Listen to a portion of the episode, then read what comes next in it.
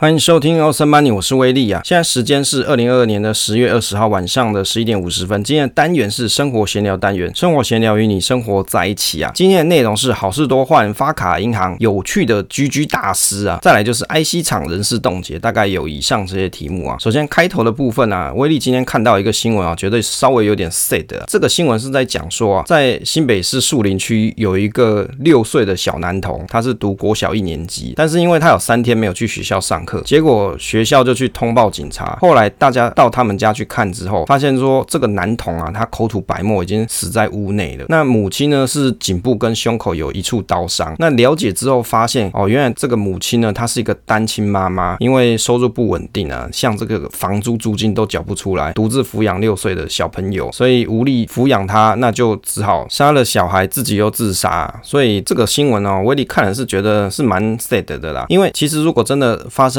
问题或是困难的话，应该是可以去寻求一些社会福利机构来做协助。我相信大家应该是蛮有善心，愿意去帮助这个家庭的，或者是社福单位可以去介入、去了解、观察，以不至于说去走到绝路的这种情况啦。而且以六岁的小朋友来说，要养到六岁真的是非常的辛苦啊。那希望说大家，如果你在人生中有一些不如意或是不顺遂的时候啊，不如啊多多的去寻找社会的一些福利机构的协助，不要走上绝路啊。好，这个是威力看了这一则新闻，觉得因为自己有养小孩，就觉得说，哎，看了是蛮难过的。讲到这个有人阵亡这件事情，就让威力想到前几个礼拜好像有一个十六岁的女生吧，在北宜公路，因为她压车压很低，结果就被卡车给碾过头。哦，看了这个新闻，当时威力也是觉得非常难过。为什么？因为为什么有这么多年轻的小朋友啊，想要在北宜公路这样子骑来骑去，骑来骑去，然后压车之类的，这个都是非常危险的行为嘛，应该是要要寻求。合法的赛道，在合法的环境底下去尽情的奔驰，对吧？但是看起来好像不是，很多人都喜欢在北宜公路这样子跑来跑去。那不如可能政府的单位可以去考虑一下，是不是在每个礼拜或是每个月选一天，公开把这个道路给它封闭起来，干脆给这些人收门票，让他们玩得透彻一点，那降低发生交通意外的情况。当然了，如果你要收门票，显然就是你有经费嘛，就可以去做一些道路的整修啊，或者是去做一些安全护垫的这件事情，其实。并不奇怪，像是在英国有一个很有名的曼岛 TT 赛啊，也就叫做曼岛旅游者杯啊，又叫做曼岛 TT 赛，就是英国皇家举办的一个皇家摩托车赛事，被誉为世界上最危险的赛车比赛之一啊。但是呢，他办了这个活动，他也可以去收门票嘛，那也可以去吸引观光之类的。我觉得这反而是一件好事。但是在这个比赛里面，他们就有一些比较安全的护垫，那或者是让道路的平整度更好一点，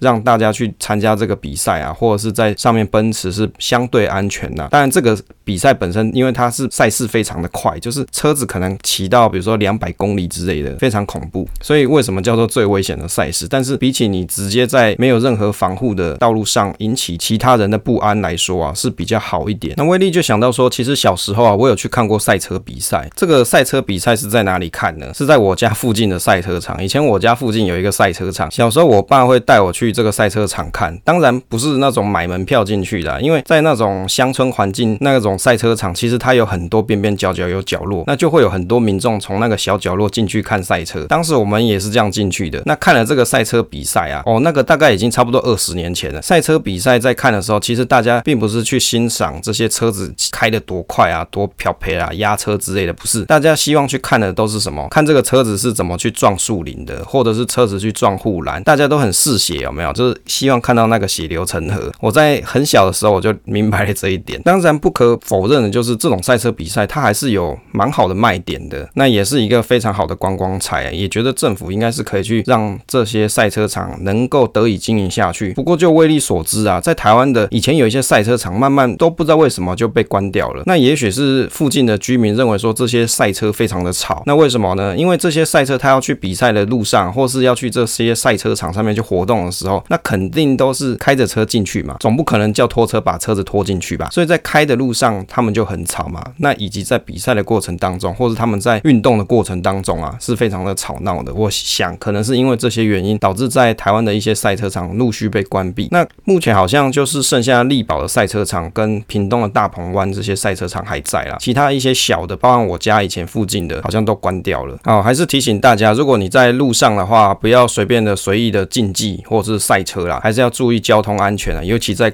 开车的各位啊，生命诚可贵啊，一定要注意交通安全。接着来分享一下好事多为什么要换发卡银行这件事情。讲到这件事情啊，威力就觉得说，哎，我是不是要去办另外一张信用卡了呢？哦，因为他换了信用卡公司嘛，那我如果要去好事多买东西的时候，我是不是要再办一张？可是现在这些公告好像还没有出来，不晓得国泰的卡可以用到什么时候。反正到时候新闻出来之后，我可能要再去富邦银行再办过一张了。这个台北富邦银行，他如果拿下好市多的联名卡之后，他在信用卡市场的排名可以跃升，从第五名变成第三名哦，很厉害。我一看到这个新闻也觉得相当厉害。也就是富邦银行通过这一次的竞价活动啊，取得了好事多信用卡的这种权利之后啊，他有机会排名可以提升到很高。诶，那富邦银行呢，它是出价超过十二亿元去打败国泰世华银行，取得好事多联名卡的发卡权，让它从老五变成要从信用卡的第三名，那可以直逼龙头的中信银以及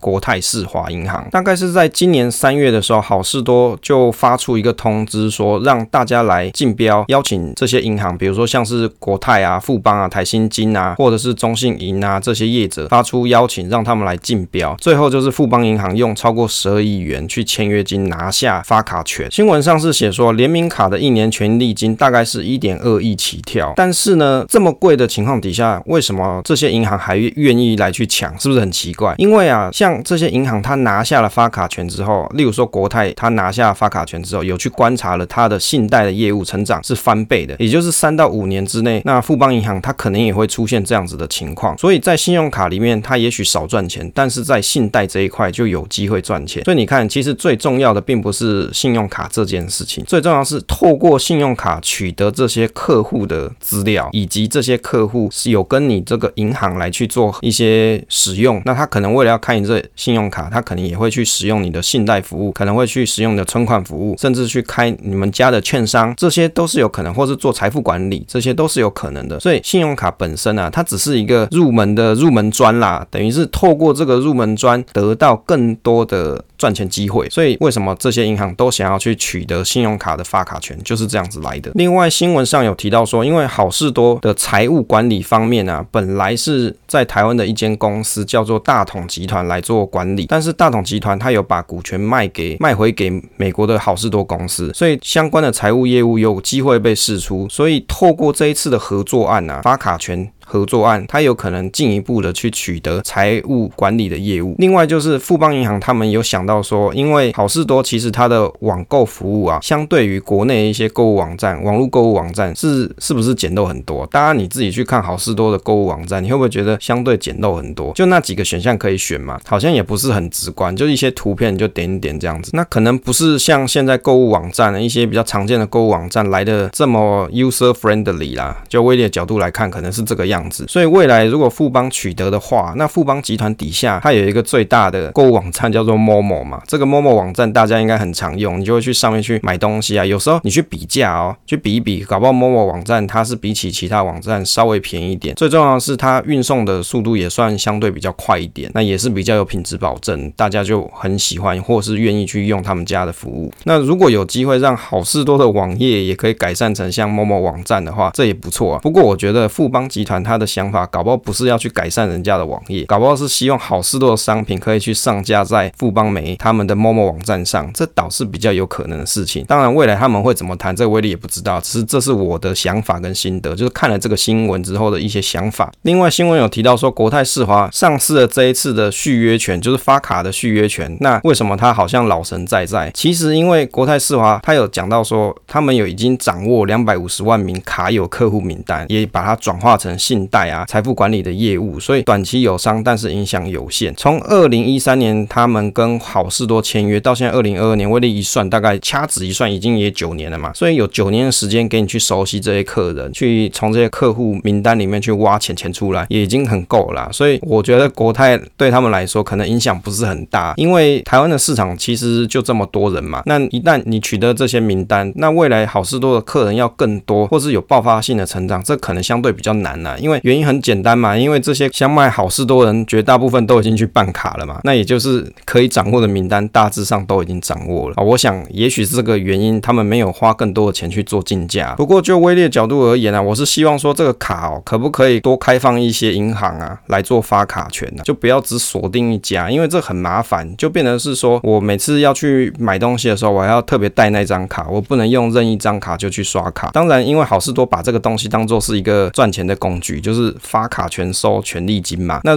像早期全年也是啊，他有去锁定某几张卡才可以去刷，但是现在也是开放了很多银行。但是我也觉得全年也是变得越来越好用嘛，在刷卡这件事情上。接着来分享一下有趣的大师三个月内对台积电的态度转变啊，关于这一则新闻的一些小想法。那威力看了这个新闻，觉得蛮有意思的。有一个大师啊，他叫做萧明道，参考他在博客来上面的作者简介，他是市场场经历啊三十年，目前是专职投资人，曾为多家股市研习班负责人，身价累积超过九位数，多数回馈社会，做一些公益服务啊，就是捐赠给这些公益团体啊。他是股市传奇人肖明道老师啊，他最强的卖点就是他的技术分析，不到三十岁的时候就赚到两亿元，但是因为有听了一些内线消息，曾经负债一生，又靠着他的老本行技术分析，五年后在股市里面翻身大赚三亿元，到现在都还还在市场当中，拥有三十年的投资经验的他，摸索出了一套最佳的操作方式哦，大概是这样啦，因为这简介很多，念得好累。我看了一下他这个新闻哦，他新闻是主要是在讲说他在二零二二年七月二号的时候，他有发了一篇文，就是在新闻上有一篇文章是讲说，萧明道强调台积电是世界级的好公司，投资眼界要够远才可以赚大钱。那时候他说到说，台积电要跌破四百元的几率非常低，投资人应该要把眼光拉长，像是买固定资产那样，开始慢慢低接台积电，长期的报酬率会相当可观。当时他有强调说，台积电晶圆代工是世界最强的嘛，那也就是说，本益比又不到十五元，价格很好。另外，他有强调说，不是所有股票都适合分批逢低承接，只有像是台积电这种优质公司，在大跌之后才适合往下摊平，最好的放空避险时机点已过。当比如说政府基金或是法人都视为台积电为投资标准配备的时候，现阶段回头低接才才是最好的策略。这个是他在七月的时候所发的文啊。那在 PTT 上，这一个网友他在讨论说，诶，这个有趣的大师，他在七月的时候叫人家买台积电，但是在三个月之后，在十月的十二号的时候又说台积电的长线已经不行了，不要买。那我又看了这个十月份的新闻是写的什么东西哦？这个肖老师他讲说，想投资台积电的人现在不要再进场了。他说，因为台积电深陷风暴核心，处于内外交迫。他这边讲的风暴核心啊，威力的观察应该是讲说中美贸易战啊，就在晶片这一块的竞争，也就是美国限制了很多中国晶片一些高阶制程的设备的进口，或者是高阶的人才进去中国，那受到等于是受到政治迫害。他说台积电受到政治迫害，国际的杂音不断，对这个产业成长动能有一些疑虑啊。就总经面评估，他认为在十月这个现阶段就是不利于再持续长期持有。那他有提到说，台积电现阶段是没新闻就是好新闻了，那交易能量已经退潮，也不是坏事，是期待它可以怎样赶快落底啊。所以这段时间就是要忍住，不要再去看台积电。他说到过去大家都抢买台积电，是因为看中它的成长动能，而且毛利率是节节攀升，刺激市场要去买进。但是现在大环境已经变了，所以不符合当时买进的原因。他说，投资的人啊，不要想靠时间换取空间，这样子太不聪明了。最好的方法就是先不要去看它。如果你一旦手痒买进，长线都翻身相对困难啊。所以你看大师的想法，他在三个月后的想法就完全不一样了。在三个月前是跟大家讲说，诶，台积电它本益比很低啊，只有不到十五倍，价钱很好，每年是稳定配息，所以急跌进场是目前投资人该做的。可是到十月的时候就讲说，你现在去买的话，长线想要翻身都相对比较困难。那威力也观察了一下，我们录制时间十月二十一号这时间点的台积电哦，它是三百九十七点五元啊，等于就是已经跌破四百块了。威力是觉得啊，首先这个大师啊，他到底所谓的长线是多长？其实这一点可能网友没想过。也许对这个大师来说，他的长期就是三个月啦，所以三个月后情势发生转变，他就觉得不适合再长期持有，这也是有可能的啊。因为大师又没有说他的长期是多长期，而且这个大师他所在行的是技术分析嘛，也就是在技术分析的角度上来看，其实大家也不用什么技术分析，你也不用需要会这个技术分析，你把台积电的图打开来看的时候，你就发现说它是斜斜的往下嘛，斜斜很陡峭往下。那这时间点你去承接，当然比较有高几率是满手草莓果酱嘛，这蛮合理的。所以也不需要学会什么技术分析，你看图就知道说现在市场是处于一个比较恐慌的情况嘛。那你在这时候去低接，那自然就是你要有长期，真的很长期的一个想法去持有它。那如果以他现在所观察的总经情况来说，它里面新闻提到就是现在是中美大战嘛，就是关于这个晶片战。那美国要成立 Chip Four 嘛，也就是要把中国排除在外来做晶片的这个权力巩固在手的这件事情。那把中国排除在外，希望他们不要来争夺世界霸主的地位。所以其实就现况来说，大家会觉得说，像现在半导体产业可能不适合去介入，那就会去想说，我是不是就不要去买台积电？其实就威力的角度来看，他在三个月前叫人家买进嘛，三个月又说不行。其实这个是有一些矛盾存在啦，因为他在三个月前讲的其实也没有错，因为的确本益比是比较低，那价格也是不错。那他有提到说跌破四百元的几率比较低，那你要把眼光拉长，